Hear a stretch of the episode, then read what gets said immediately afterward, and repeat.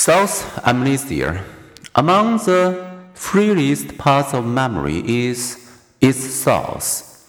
We may recognize someone but have no idea where we had seen the person. We may dream an event and later be unsure whether it really happened. We may misrecall how we learned about something. Psychologists are not immune to the process. Famed child psychologist Jean Piaget was startled as an adult to learn that a vivid, detailed memory from his childhood, a nursemaid threatening his kidnapping, was utterly false. He apparently constructed memory from repeatedly hearing the story, in attributing his memory to his own experience rather than to his nursemaid's stories, Piaget exhibited source amnesia. Misattribution is at the heart of many false memories.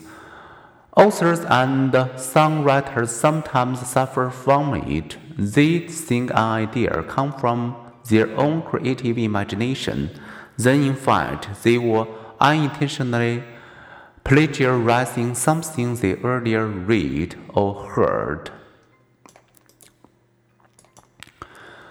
Deborah Poole and Stephen Lindsay demonstrated source amnesia among preschoolers. They had the children interact with Mr. Science, who engaged them in activities such as blowing up a balloon with baking soda and vinegar Three months later, on three successive days, their parents read them a story describing some things the children had experienced with Mr. Science and some they had not.